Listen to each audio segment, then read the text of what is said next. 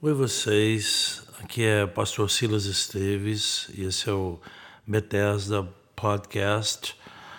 Quero relembrá-los do porquê Bethesda. Em hebraico é Beit Hesed, que é a casa do amor, a casa da misericórdia, a casa do amor eterno, o amor incondicional do nosso Deus.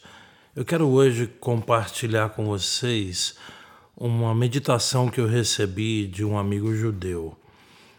Ela diz o seguinte: em todo amor há medo, o medo de se separar daquilo ou daquele que você ama. Uma criança tem medo de se separar dos pais, uma pessoa apaixonada tem medo de se separar da pessoa amada, o corpo tem medo de ser separado da alma e a alma teme se separar ou ser separada da fonte da vida. Então, o que é o amor? Avalie bem as suas preocupações e você terá resposta para essa pergunta.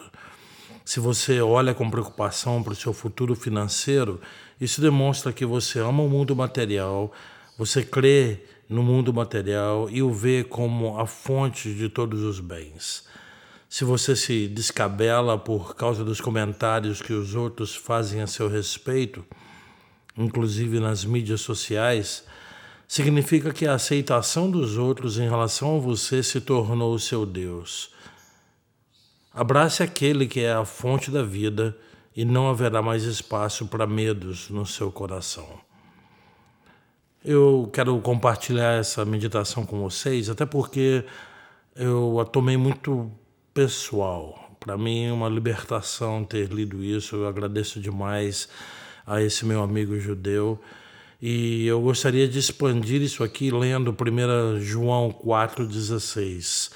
Ou a partir daí, assim conhecemos o amor que Deus tem por nós e confiamos nesse amor.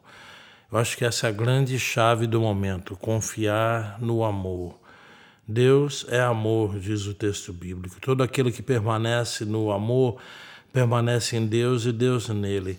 Dessa forma, o amor está aperfeiçoado entre nós para que no dia do juízo tenhamos confiança. De novo, a palavra é confiança, tá? Porque nesse mundo somos como ele. No amor não há medo. Ao contrário, o perfeito amor expulsa todo medo, porque o medo supõe castigo. Aquele que tem medo não está aperfeiçoado no amor. Nós amamos porque ele nos amou primeiro.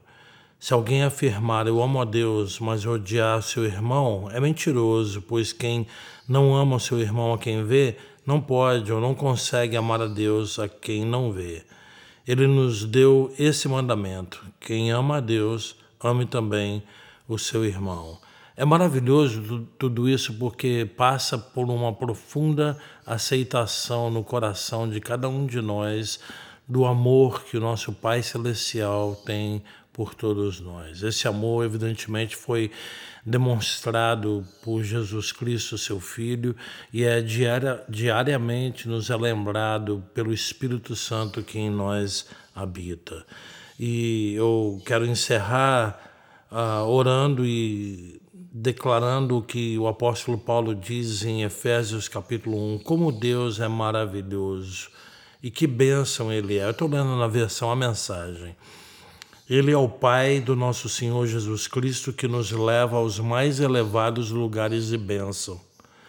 Muito antes que Ele estabelecesse os fundamentos da terra, Ele já pensava em nós e nos escolheu como alvo do seu amor. Confie nisso, gente.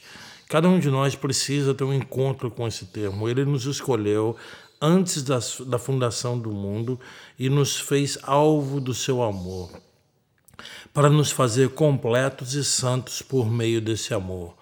Há muito tempo ele decidiu nos adotar em sua família por meio de Jesus Cristo. E que prazer ele teve em planejar tudo isso. Foi por sua vontade que agora participamos da celebração desse presente dado por seu Filho amado, totalmente de graça. Ou seja, nós somos aceitos no amado. Isso é Efésios capítulo 1, versículo 6.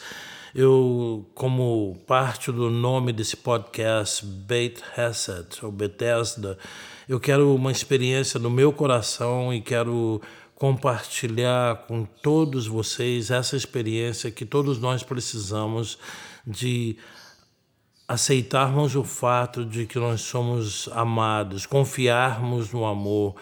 Que maravilha é o fato de sermos aceitos no amado. Não existem outras aceitações ou outras coisas nesse mundo que podem nos satisfazer mais do que o amor de Deus por cada um de nós. E uma das formas de uh, representarmos ou de demonstrarmos o fato de estarmos recebendo esse amor de Deus é demonstrá-lo às pessoas ao nosso redor. E eu quero realmente declarar em nome do Senhor Jesus que nós vamos crescer em amor. Nós vamos nos apegar à fonte da vida, ao Pai Celestial, não deixando nenhum espaço para medo nos nossos corações, nenhum tipo de medo. Eu vou repetir esse termo ou esse parágrafo que me chocou tanto e eu li no início para vocês. Se você se descabela por causa dos comentários que os outros fazem a seu respeito, inclusive nas mídias sociais, significa que essa aceitação dos outros em relação a você se tornou seu Deus. Eu não quero nenhum Deus no lugar do meu Deus. Eu não quero uma idolatria me sentindo bem ou mal de acordo com o que as pessoas dizem ou falam a seu respeito ou a meu respeito. Eu quero simplesmente confiar profundamente no amor que Deus tem por mim e realmente celebrar esse amor e, e fazer disso a fonte do meu descanso, a fonte da minha paz, mas acima de tudo, a fonte da minha gratidão e da minha adoração ao Senhor. Que o Senhor abençoe cada um de nós. Amém.